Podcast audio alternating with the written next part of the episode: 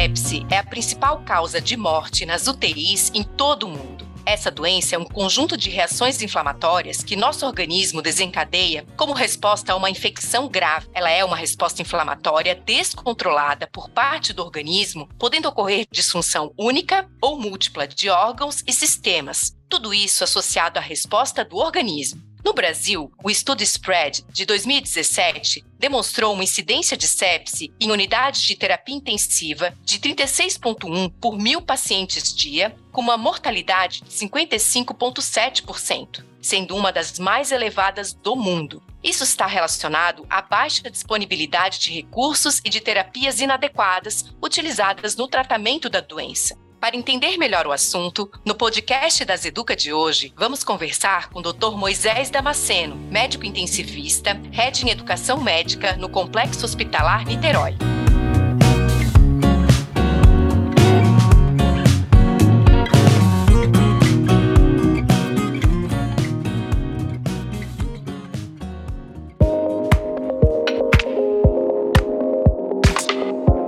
Você está ouvindo o podcast das Educa. Temos o propósito de transformar a saúde das pessoas e acreditamos que o aprendizado e o compartilhamento de conteúdo, inovações, e estudos sejam fundamentais para a realização deste sonho. Acesse o nosso site daseduca.com.br e conheça a nossa programação. Você pode enviar um e-mail com suas dúvidas e sugestões para dasa.educa@dasa.com.br. Queremos ouvir você, para que juntos possamos construir um novo canal com o propósito de gerar e fomentar conhecimento para o setor de saúde. Eu sou a doutora Aline Guimarães e você está ouvindo o podcast Das Educa.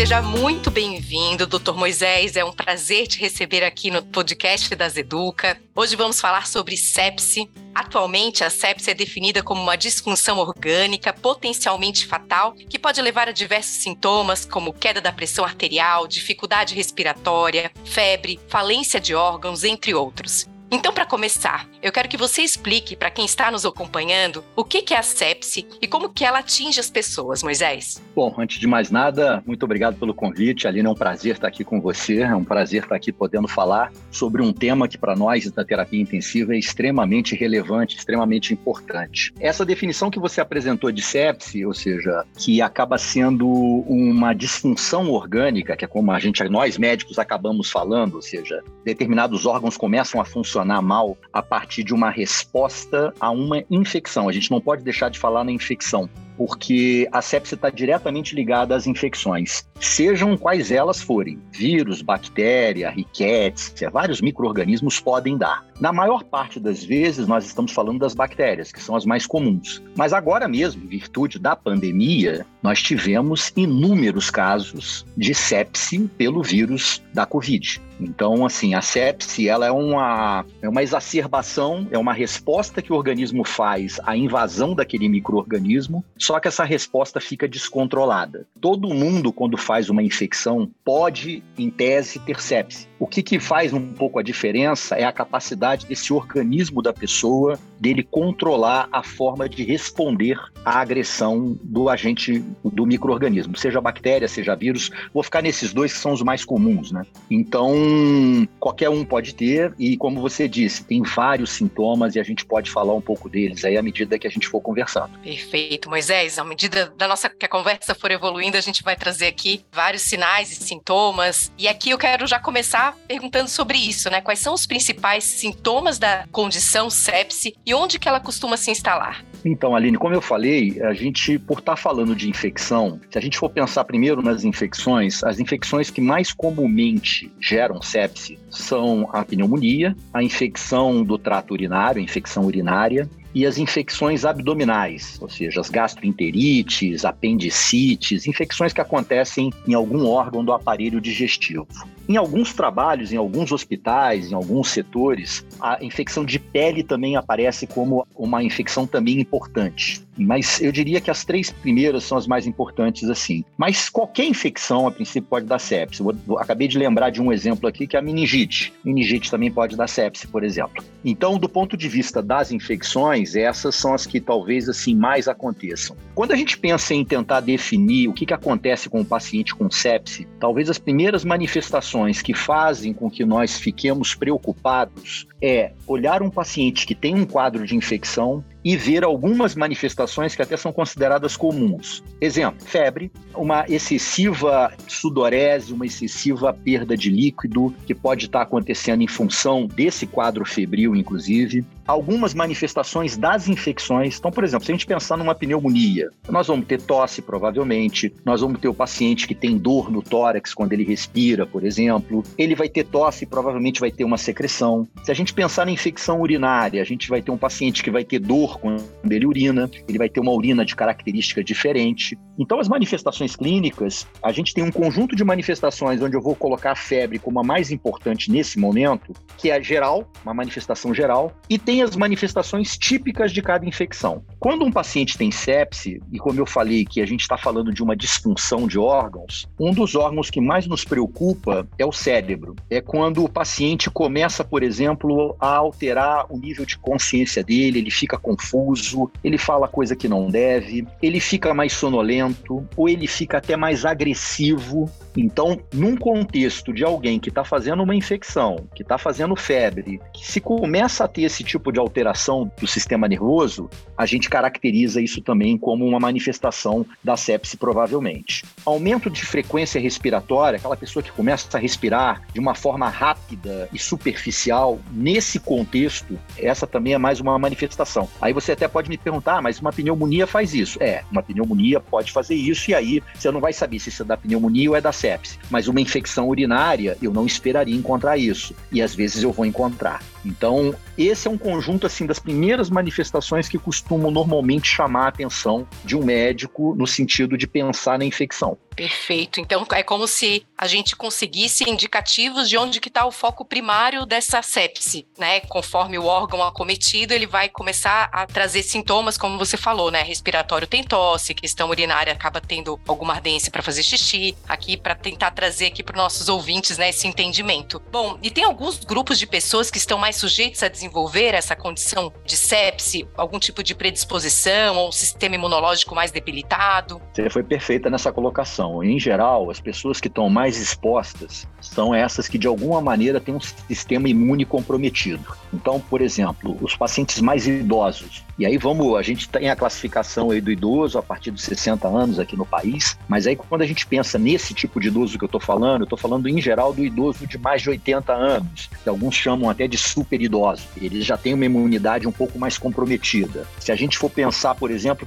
determinados pacientes que têm algumas doenças sistêmicas, como o diabetes, Diabetes é uma doença que também compromete um pouco a defesa do paciente. O próprio enfisema pulmonar, que é muito mais no pulmão, mas ele também compromete. Se a gente for olhar, por exemplo, pessoas que tenham, sejam portadores do vírus HIV, vírus da AIDS, também tem um, um comprometimento. Pacientes com tumores, de uma forma geral, estão também mais expostos. Pessoas que, por algum motivo, não têm mais o baço, né? retiraram o baço em alguma cirurgia, estão mais expostas. Crianças, especialmente as crianças menores, menores de um ano também estão mais expostas. Então, esse, além de ser um grupo de risco, esse é um grupo também, como eu falei agora há pouco das manifestações, muitas vezes é um grupo que você encontra mais dificuldade de encontrar as manifestações, justamente parte dessas manifestações clínicas que a gente conversou agora há pouco, estão relacionadas a essa resposta que o organismo tem em relação à infecção. Se elas não têm uma resposta muito adequada, às vezes essa resposta é atenuada. Então, num idoso, idoso, por exemplo, a gente está cansado de ver determinados pacientes com pneumonia evoluindo para sepse sem tosse. Eles não apresentam tosse. Às vezes você olha, você até acha que ele está respirando normal. E muitas vezes o que chama atenção no idoso com pneumonia, por exemplo, que evolui para sepse logo de cara, é o nível de consciência dele, porque ele fica sonolento. Ele fica sonolento, ele começa a ficar eh, desorientado, como eu falei há pouco, e às vezes num contexto, aí você vai precisar de exames. Então, muitas vezes a gente vai acabar chegando ao diagnóstico, eu estou falando muito até numa visão mais para o leigo, na, nas manifestações, mas é óbvio que a gente vai precisar em algum momento colher alguns exames que vão nos ajudar a confirmar ou não esse diagnóstico.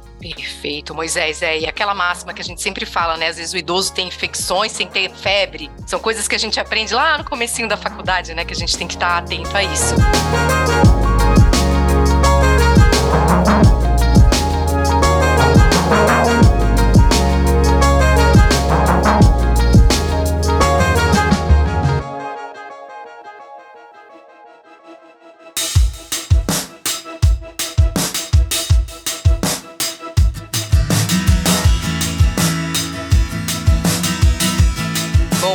e eu vi que de acordo com o grau de evolução, a síndrome pode ser classificada como sepse, sepse grave e choque séptico. O que são esses níveis e quais as diferenças entre eles? Então, Aline, essas diferenças, elas até recentemente sofreram uma, uma atualização. Sepse, ela como definição, ela é relativamente nova. A definição, a primeira definição de sepse aparece assim de uma maneira mais consistente em 1991. E de lá para cá, a gente pode dizer que ela teve duas alterações, com a última alteração tendo acontecido em 2016. Nessa alteração, a gente no passado tinha exatamente essa classificação que você colocou: sepse, sepse grave e choque séptico.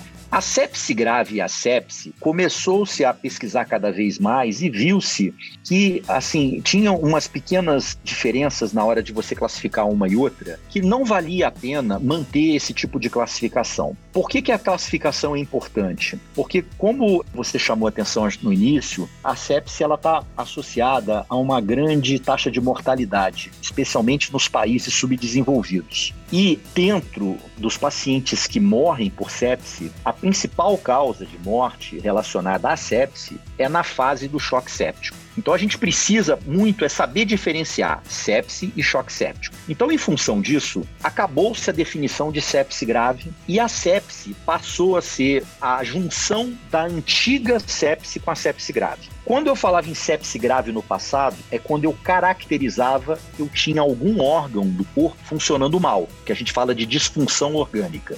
Hoje, quando eu falo em sepse, eu sou obrigado a dizer o seguinte: eu tenho um órgão funcionando mal. E aí eu caracterizo isso ou do ponto de vista clínico ou do ponto de vista laboratorial, mediante algum exame que eu peço. Então, quando eu tenho uma infecção que desenvolve um quadro clínico de sepse, onde eu vou lá e caracterizo um órgão funcionando mal, como o cérebro, eu já dei o exemplo. O paciente fica confuso, o paciente fica sonolento, o rim que passa a urinar menos. Aí eu meço o volume de urina ou eu colho determinado exame de sangue que vai me mostrar que uma determinada substância que tinha que estar sendo filtrada não está sendo filtrada direito. Ou o pulmão, onde eu vou lá e colho no sangue o valor de oxigênio vejo que esse valor está muito baixo, muito mais, mesmo com pneumonia. Eu esperaria encontrar um determinado valor baixo, mas eu vejo que ele está mais baixo do que aquilo. Então, assim, ao caracterizar isso, eu digo que esse paciente tem sepsis. Quando eu vou para choque séptico, aí o cenário é pior. O cenário, primeiro, de mortalidade aumenta muito. E o que acaba acontecendo na maior parte dos nossos hospitais no mundo, vamos colocar assim, especialmente em hospitais públicos, onde você tem uma dificuldade de acesso maior,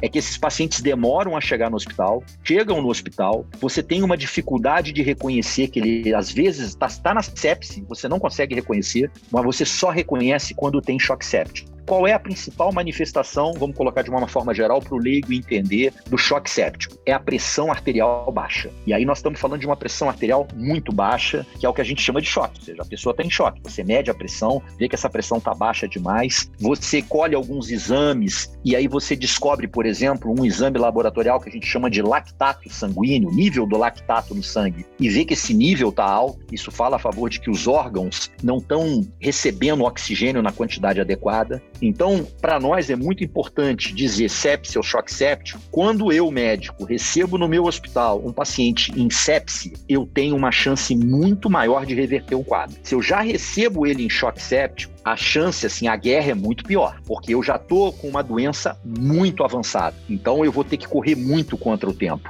A sepse entra numa categoria de doenças que a gente costuma chamar de doença tempo dependente. Quanto mais tempo eu demoro para fazer o diagnóstico, mais tempo eu demoro para fazer as medidas corretas de tratamento, infelizmente eu tenho maior chance de que esse paciente venha a falecer ou venha a ter uma evolução muito ruim. Então, receber um paciente, poder dizer ele está apenas séptico é uma ótima notícia dentro desse cenário entre sepse e choque séptico, se eu tiver que escolher qual doente que eu quero receber com mais chance de eu recuperar, eu quero a sepse. Com certeza. E Moisés, eu aqui tô te ouvindo e fiquei curiosa, assim, como que saem esses pacientes, né? Um paciente que entra com sepse ou com choque séptico, existe a chance dele sair de uma internação completamente recuperado? Então, isso de uns tempos para cá também mudou um pouco. A história da sepse e a história da terapia intensiva, elas estão um pouquinho imbricadas, apesar da terapia intensiva ser mais antiga. As UTIs são mais antigas. Mas no passado, o grande objetivo era que esses pacientes não morressem. A partir do momento que eles não morrem, você começa a estudar mais esses pacientes e aí a gente começou a ver que muitos pacientes nas UTIs ficavam com a expressão sequela não é a melhor expressão, mas as pessoas acabam entendendo, ficavam com algum tipo de déficit, algum tipo de mal funcionamento orgânico ou de algum organismo, de algum órgão do corpo. A sepse começou a ser estudada nesse sentido mais nos últimos anos, nos últimos 10, 15 anos passou a se estudar mais. Então hoje a sepse não fica mais restrita apenas ao tratamento dela na emergência e depois no CTI. Porque, infelizmente, a gente pega alguns pacientes com sepse, olha que eu não estou falando de choque séptico, não, mesmo só com sepse, mas eles têm uma evolução arrastada, eles demoram a responder ao tratamento, e aí com isso, aqueles órgãos ou aquele órgão que não está funcionando bem, tem uma chance de demorar muito para se recuperar. Então ele recupera para sair da UTI, ele vai para o quarto, às vezes ele até vai para casa, mas ele ainda apresenta algum tipo de alteração. E aí os exemplos mais comuns de alterações que a gente pode classificar como síndrome pós-sepse, que é o que a gente tem falado muito, passam por pensamentos confusos, e aí isso está muito ligado aos pacientes que acabam evoluindo para choque séptico, que são entubados muitas vezes, que ficam sedados, e eles acabam ficando quando acordam e saem, eles ficam confusos. São pacientes que têm dificuldade de se concentrar. Alguns têm um cansaço exagerado no corpo, passam a ter distúrbios de memória, ansiedade, dificuldade para dormir. A gente está vendo muito isso, sabe, Aline, agora na Covid. Essa Covid longa que todo mundo está falando não deixa de ter uma mistura de manifestações de um quadro de pós-sepse. Só que na Covid isso está aparecendo com uma intensidade muito maior, porque o vírus da Covid parece que ele é muito agressivo.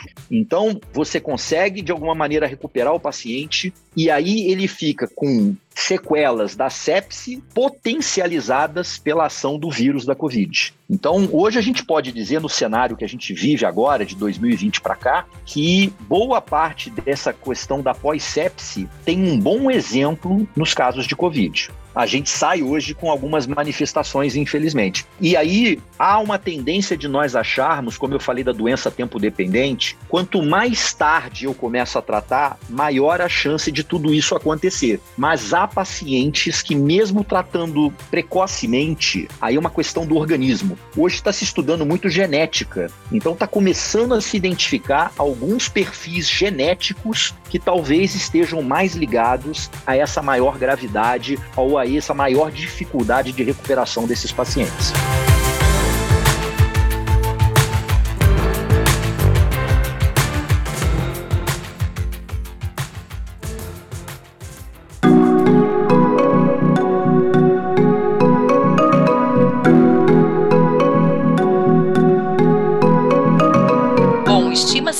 Anualmente, 50 milhões de pessoas são acometidas pela sepse, sendo que aproximadamente 11 milhões delas acabam evoluindo ao óbito. E o triste é pensar que muitas dessas mortes poderiam ser evitadas se houvesse um diagnóstico precoce, que é o que você acabou de comentar, né? Que é uma doença tempo dependente. Qual que é a importância de um diagnóstico no início da doença, doutor Moisés? Então, Aline, esse talvez seja o maior objetivo da gente estar tá fazendo essa campanha, né? Hoje é o Dia Mundial de Combate à Sepse, a sepse, 13 de setembro. Nós estamos há 10 anos vivendo uma campanha mundial e parte do objetivo da campanha passa pelo desconhecimento da população. Há uns anos atrás, eu não sei te precisar se foi 2015, 2014, aqui no Brasil, o Instituto Latino-Americano de Sepse, que é a maior entidade no Brasil que estuda sepse, fez um levantamento junto à população, perguntando se a população sabia o que era sepse. Né? Muita gente ainda usa uma expressão antiga que está fora de moda, até porque a gente não usa mais, que é a tal da septicemia.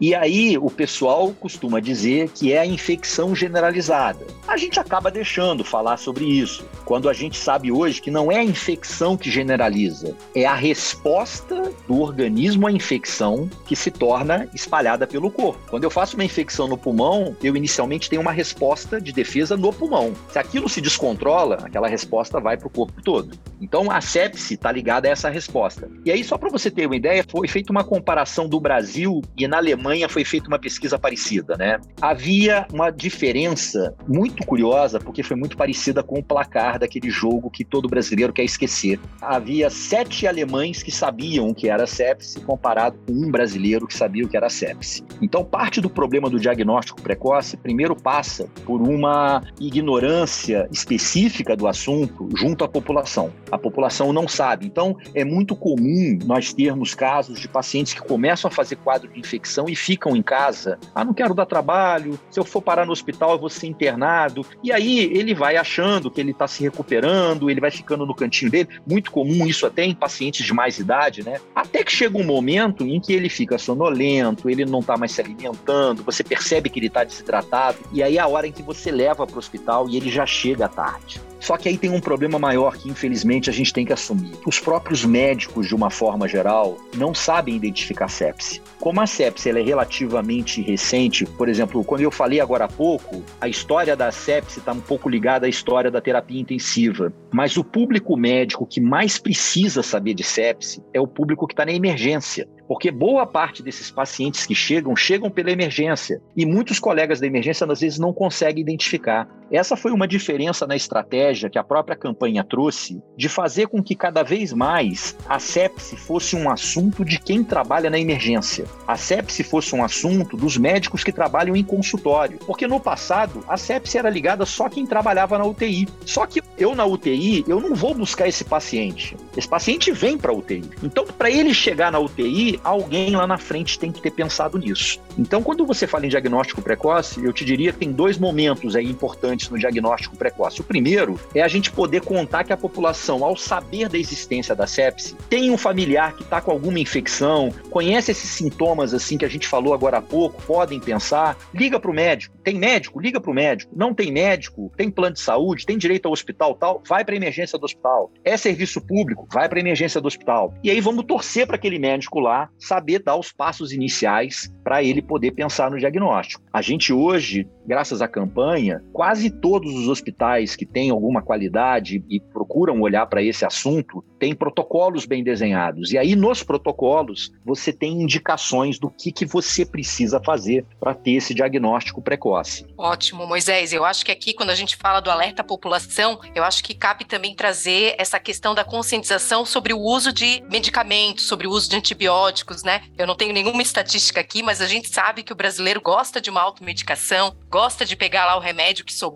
da caixinha do vizinho e acaba usando, então sem fazer o esquema completo de uma antibiótico terapia. Então acho que isso também acaba contribuindo, né, para esse cenário e é importante que a gente também enfatize essa importância de procurar um médico, de usar a medicação correta, indicada para o seu caso, né? Que o que é indicado para o outro nem sempre vai caber para si próprio. Então, eu vou de novo aproveitar o momento do mundo para dar o exemplo da Covid, porque assim, são poucos os vírus que têm efetivamente um remédio para combater o vírus. A grande maioria, infelizmente, não tem. Então você não tem um tratamento específico. O que, que a gente viu na Covid, especialmente no ano de 2020? A gente viu muitos pacientes internando com Covid, Covid grave, internavam no hospital. E aí, pela gravidade, muitos médicos, mesmo sabendo que aquilo era um quadro viral, baseado em alguma, algum dado, ele achava que podia ter bactéria junto e ele saía fazendo antibiótico. O problema do antibiótico é que quando você começa a fazer antibiótico em quem não precisa,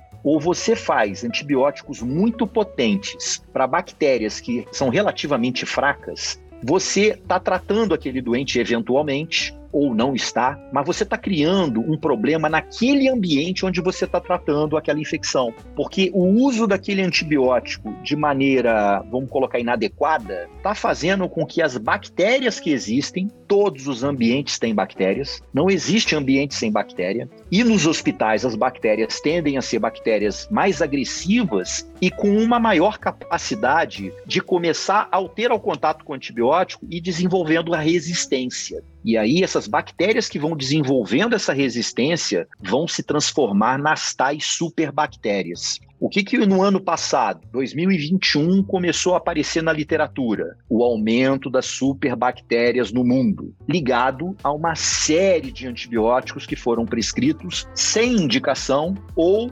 indicados num determinado período, mas que foram mantidos por tempo exagerado. Então, essa questão da medicação, e aí agora trazendo para o leigo em casa, tem ali a suspeita de um quadro séptico e tal, ao invés de pegar o, a sugestão, o conselho do primo, da prima, ah, faz tal antibiótico que meu filho tomou, melhorou, meu marido toma esse remédio, fica bem, não façam automedicação. Volto a dizer, tem suspeita? Procura um médico. Tem médico particular? Liga para o médico. Não tem médico particular? Ou vai no hospital, que tem direito no plano, ou vai no serviço público, mas vá a um serviço de emergência e se alguém tiver que prescrever, que seja o médico. E que o médico vai prescrever baseado no que ele viu, no que ele observou, no que ele examinou, e não numa história apenas contada pelas pessoas, porque nós brasileiros, infelizmente, somos assim, né, Aline? A gente conversa muito, a coisa é um pouco solta, e aí, ah, usa esse remédio aqui, meu pai usou, foi ótimo, meu pai estava exatamente com as mesmas manifestações. Não é assim que funciona. Então, o uso tem que ser muito criterioso, pode até resolver para aquele paciente, mas a gente tem que ter uma consciência coletiva de que muitas vezes está fazendo um antibiótico exagerado ou inadequado, a gente pode estar, tá, com o tempo, ajudando a criar uma nova bactéria que vai ser resistente ali na frente a esse antibiótico agora que foi mal utilizado.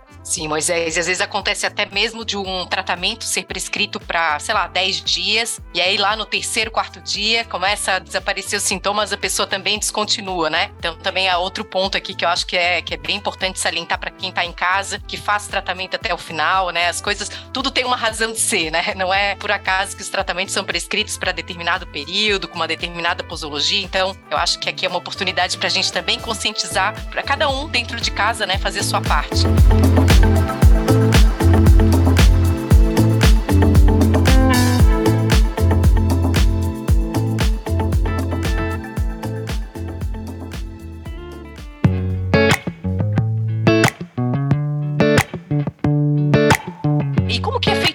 Tratamento após o diagnóstico. A gente já está se antecipando aqui, falando de antibiótico, falando de tratamento, né? E eu gostaria de falar um pouquinho sobre o tratamento na sepse. Como que se constrói guias terapêuticos baseados em diferentes realidades, Moisés? Então, Aline, a construção desses guias, desses protocolos, dessas diretrizes, tem vários nomes que vão se encaixar na função que a gente quer. É você tentar prescrever uma sequência do que fazer e quando fazer para que você possa ter o resultado mais rapidamente possível. Então, eu vou falar aqui agora um pouco sobre a questão do protocolo inicial, que é um protocolo difundido mundialmente. Ele sofre uma pequena adaptação conforme um hospital X ou hospital Y, mas o cerne do protocolo é o mesmo. E ao olhar esse protocolo, ele está tentando caracterizar precocemente o diagnóstico e tomar as primeiras medidas. Então, no protocolo, um exame, eu comentei agora há pouco, o que, que é importante? Primeiro, a gente coletar algum tipo de exame, já que a gente está suspeitando de sepse. Então, você coleta sangue para fazer vários exames que vão analisar como é que alguns órgãos estão funcionando. Além desses exames, você tem o tal lactato que eu falei, que é um marcador importante. Ele não é definitivo, mas ele é muito importante no diagnóstico e também no acompanhamento desse paciente. Ele é um exame importante, é um exame que, felizmente, a maior parte dos laboratórios tem e é um exame que costuma sair rápido. Como a doença é tempo dependente, tem um conjunto de medidas no protocolo que é colocado que o ideal é que ele seja feito em até uma hora. Viu-se que, se você passa de uma hora nessas primeiras medidas, há uma chance dessa mortalidade se tornar maior. Dentro dessa uma hora, está dentro desse pacote que a gente costuma chamar de bundle. É um pacote de medidas que, quando feitas juntas, dão um resultado muito melhor do que se eu fizer uma coisa ali, uma coisa daqui a pouco, a outra coisa lá. Não, elas têm que estar programadas para serem feitas juntas. Então, uma delas é a coleta desse lactato. Eu falei que você colhe no sangue. A outra coisa é você coletar material para tentar pesquisar a bactéria. Na maior parte das vezes, as sepsis são por bactérias. Então, você colhe sangue e manda fazer o que a gente chama de cultura. Vai levar alguns dias para ficar pronto, é fato. Tem alguns laboratórios que conseguem mecanismos ultra rápidos de até um dia, mas isso não é uma realidade ainda no Brasil inteiro. Então você colhe sangue, você colhe urina para poder analisar, Se o paciente tem tosse, você pede para tossir e colhe aquele material, ou se ele foi entubado, você tira aquela secreção de lá. Se tem ferida na pele, colhe o material da pele. Ou seja, aonde tem material que você possa achar que vai encontrar bactéria, você colhe esse material e manda para a cultura. A cultura de sangue é uma cultura que a gente considera importante porque o sangue está percorrendo o corpo todo. Então, se você não sabe de onde é a infecção, você tem a chance de pegar bactéria no sangue. E aí, normalmente, esse exame a gente faz em duas ou três amostras. Você colhe duas ou três vezes, mas não no mesmo momento. E aí você tem que coletar até a última amostra dentro dessa primeira hora. Porque do tratamento, o que é muito importante eu fazer, que muda a mortalidade, é eu fazer a primeira dose do antibiótico até uma hora da minha suspeita do diagnóstico. Então, eu colhi o sangue, mandei para o laboratório, colhi material de cultura, entre eles o sangue, colhi uma, 20 minutos colhi duas, mais 20 minutos colhi três, né? Ou seja, até aí o tempo pode variar um pouco. Aí eu pego e pum, faço o primeiro antibiótico. E paralelo a tudo isso, tem uma outra coisa que está acontecendo. Esses pacientes, de uma forma geral, às vezes eles não estão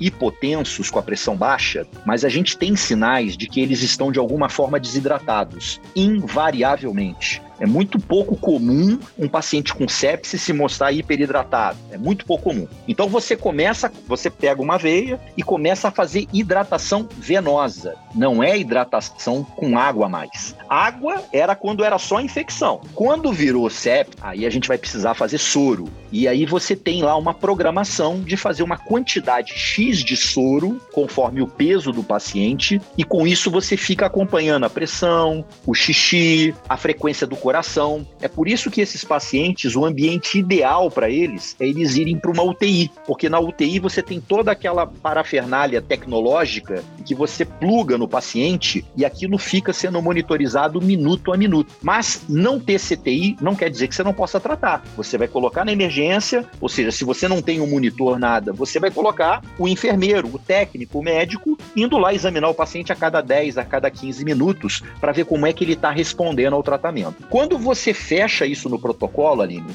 e aí eu vou contar um pouco a experiência aqui, né, do hospital Niterói, a gente tem 10 anos que a gente tem protocolo. Para você ter uma ideia, quando a gente implementou o protocolo em 2012, a gente fez uma análise dos casos de sepse antes de começar o protocolo, um número relativamente pequeno. A gente acompanhou durante 26 trimestres, até um pouco antes da pandemia, porque na pandemia esse controle se perdeu, infelizmente, mas a gente tinha uma adesão ao protocolo no início, teve todo um trabalho de educação, né? Não é à toa e não é que a gente tem cada vez mais que dar relevância ao papel da educação nos processos hospitalares, e é muito importante a gente saber da existência do Das Educa que está nessa pegada. A gente tinha uma adesão ao protocolo em torno de 27% quando começou. Ao longo do processo, à medida em que você foi aumentando a adesão ao protocolo, e aí entenda que aderir ao protocolo é entender todas essas medidas sendo feitas juntas, tá? A gente tinha uma mortalidade inicial nos nossos casos de sepse, de 38% aproximadamente. Já era uma mortalidade boa. A mortalidade hoje no Brasil como um todo é em torno de 50% a 55%.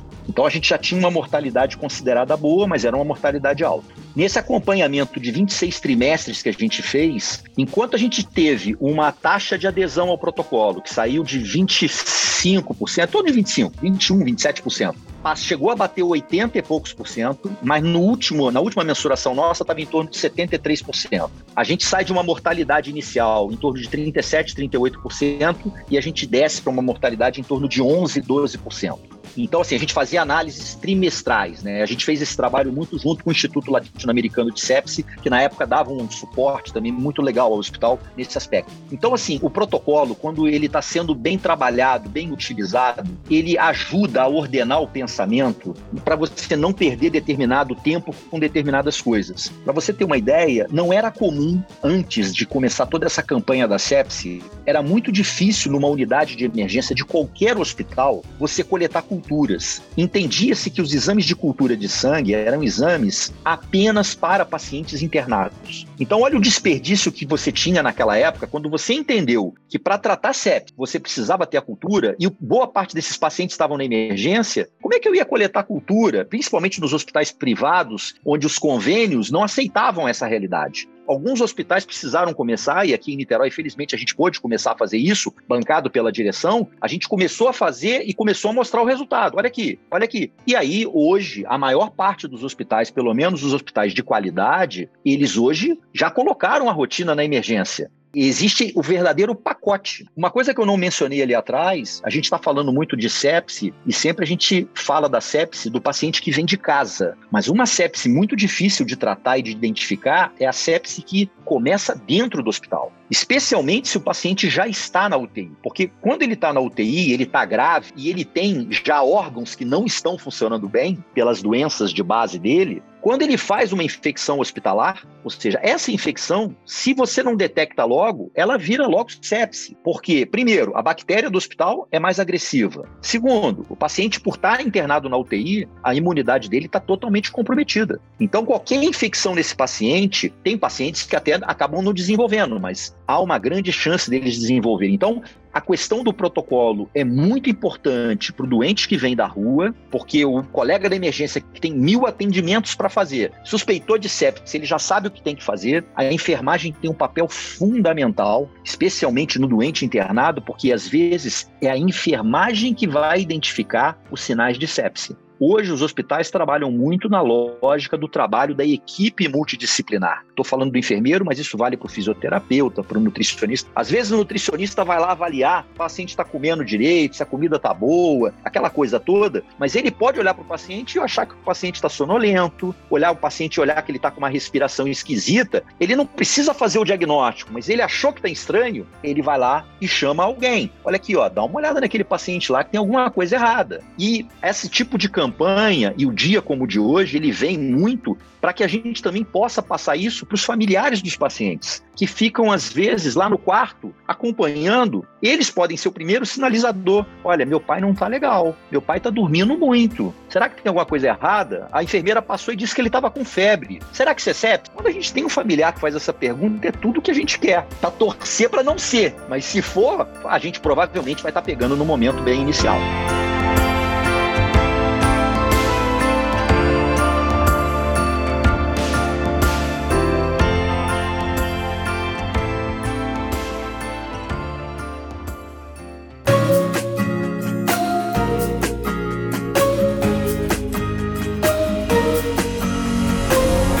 Estamos chegando ao final. Para finalizar, eu gostaria que você deixasse uma mensagem para quem está nos ouvindo e quer saber mais sobre esse assunto.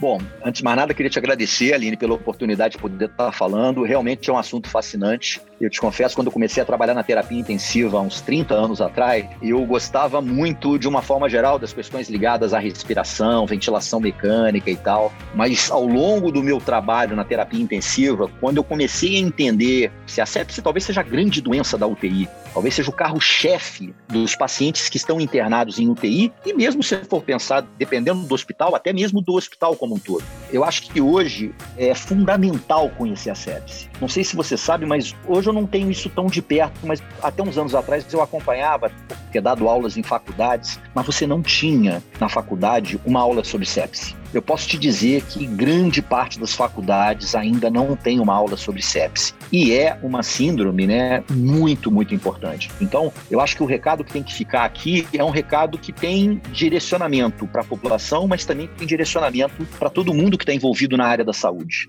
para a população, tem uma suspeita de infecção em alguém próximo, procura o um médico. É melhor procurar o um médico e se apenas uma infecção em que você vai ter um antibiótico para tomar e vai ficar tudo bem, do que você descobrir que de repente por, ah, não quero incomodar o médico, não quero ir ao hospital, e aí aquela infecção de repente vai piorar e aí quando você for ao médico já vai estar em sepse. E aí nesse caso, quem tem familiares, amigos dentro daquele grupo de risco que nós falamos, né? Idosos, crianças crianças com menos de um ano, diabetes, qualquer doença crônica, né? Pacientes com cirrose, com enfisema, esses pacientes têm que ter uma atenção redobrada. Tem suspeita de infecção, procura um médico. E não satisfeito, quando o médico tiver ali, pergunta: doutor, pode ser STEP? Aí eu assisti um podcast em que tinha um médico lá que falava, falava, falava sobre STEP. Pode ser STEP? Porque ele falou que eu tenho que perguntar isso. Pergunta, tá? E para os nossos colegas, né, especialmente quem trabalha em emergência, especialmente quem trabalha com grande volume de pessoas, mesmo a obstetra que está lá, ou seja, é, cuidando das grávidas e tal, ela tem que saber um pouco de sepsis. Então, hoje a gente tem alguns sites que podem dar informações. O site do ILAS, né, que é o www.ilas.org, se não me engano.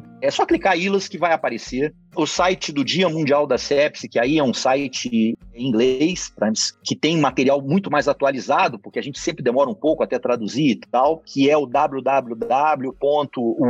que é, eu posso depois deixar escrito, né, W-O-R-L-D, sepsis, em inglês se fala sepsis, em português é sepse, com E no final. sepsisday.org. E hoje a literatura tem muita coisa de sepse. Hoje com a internet, né, Aline? Se você colocar lá sepse, você vai encontrar vários artigos, vários bons artigos, inclusive em português, livros que merecem ser lidos e procurem os médicos dos hospitais. Emergência e UTI hoje são talvez os setores dos hospitais que estão mais antenados com o assunto sepse. Mas tem muito médico, clínico, cirurgião que também está antenado, sim.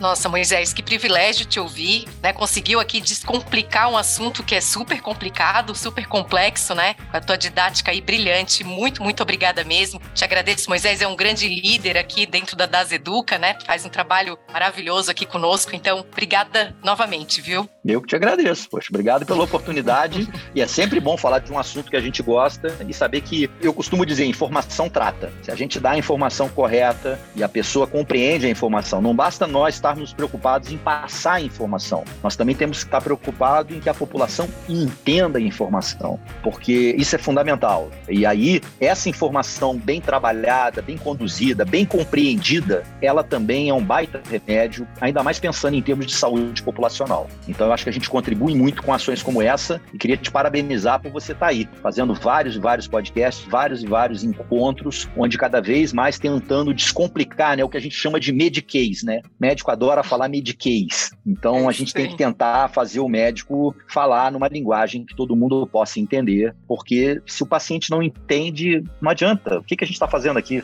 Obrigado aí também.